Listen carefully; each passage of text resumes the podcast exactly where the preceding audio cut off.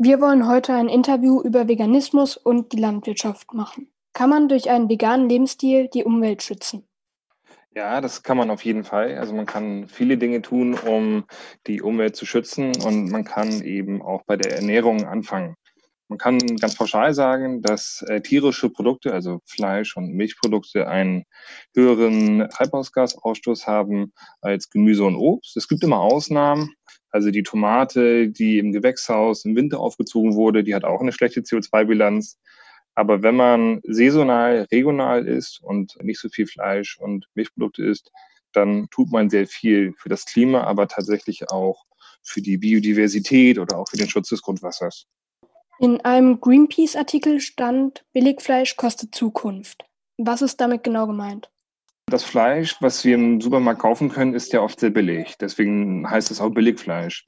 Die sogenannten externalisierten Kosten sind da aber nicht drinne. Externalisierte Kosten sind zum Beispiel Treibhausgasemissionen oder dass ganz viele Insekten sterben bei der Futtermittelproduktion, weil die auf diesen großen Feldern voller Monokulturen ähm, keine Nahrung und letzten Endes kein Zuhause mehr haben. Und auch die Grundwasserbelastung, das kostet Geld. Und das zahlt die Gesellschaft, das zahlt die Allgemeinheit. Und deswegen ist Billigfleisch viel zu billig und kommt uns teuer zu stehen. Und was sollen dann Fleischkonsumenten tun, um die Umwelt besser zu schützen?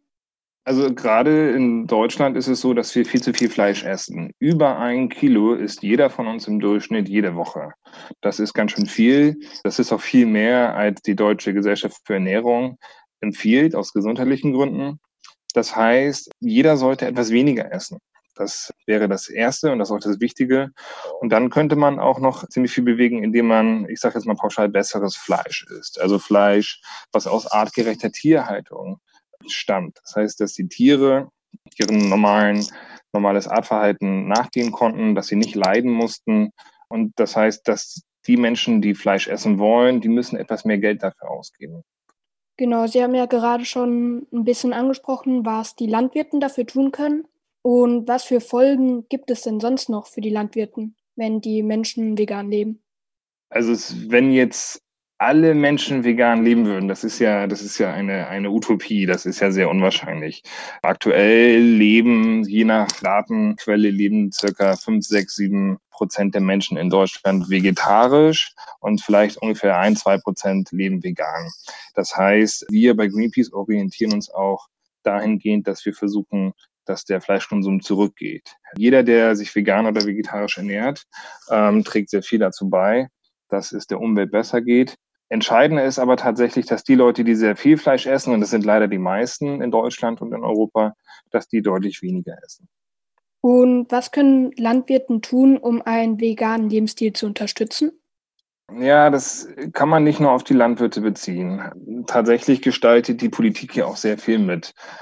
Eine Sache, die wir eben sehen, ist, dass sehr viel Fleisch, was wir in Deutschland produzieren, exportiert wird. Allein beim Schweinefleisch reden wir hier über rund äh, drei Millionen Tonnen Fleisch, die jedes Jahr exportiert werden. Das heißt, sie werden irgendwo anders hin in andere Länder verkauft.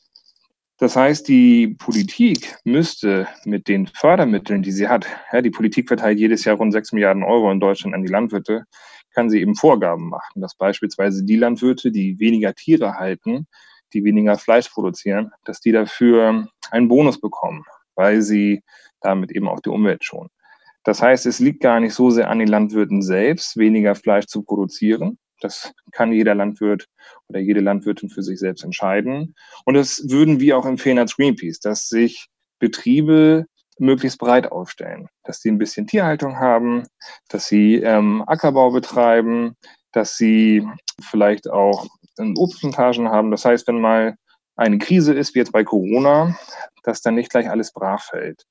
Was wir sehen, ist in der EU, dass es immer weniger Landwirte gibt, die immer größere Felder bewirtschaften und sich auf ein oder zwei Ackerfrüchte spezialisieren. Und wenn dann eine Krise diese Ackerfrüchte ja zerstört, dann ist auch gleich der Betrieb in Gefahr. Das heißt, wir empfehlen den Landwirten, sich breit aufzustellen. In verschiedenen sozialen Medien haben Sie ja auf Julia Klöckners Du entscheidest Kampagne reagiert und sie schiebt die Schuld nur auf die Verbraucher. Wer trägt denn sonst noch die Schuld?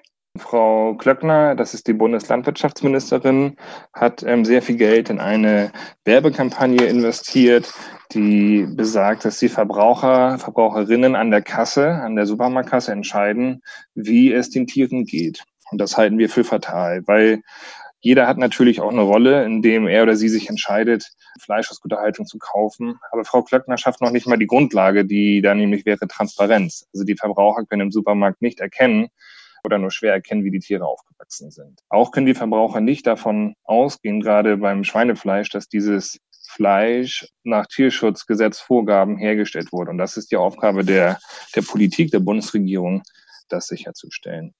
Es ist tatsächlich Uraufgabe der Politik mit Fördermitteln, also mit Anreizen, mit finanziellen Anreizen und mit Gesetzen oder dem Ordnungsrecht die Leitplanken zu setzen, in der die Landwirtschaft zu agieren hat. Und das hat sie nicht getan. Deswegen finden wir es fatal, dass jetzt den Verbrauchern pauschal die Schuld in die Schuhe geschoben wird und damit letzten Endes Frau Klöckner nur von, ihren, von ihrer eigenen Untätigkeit ablenken möchte.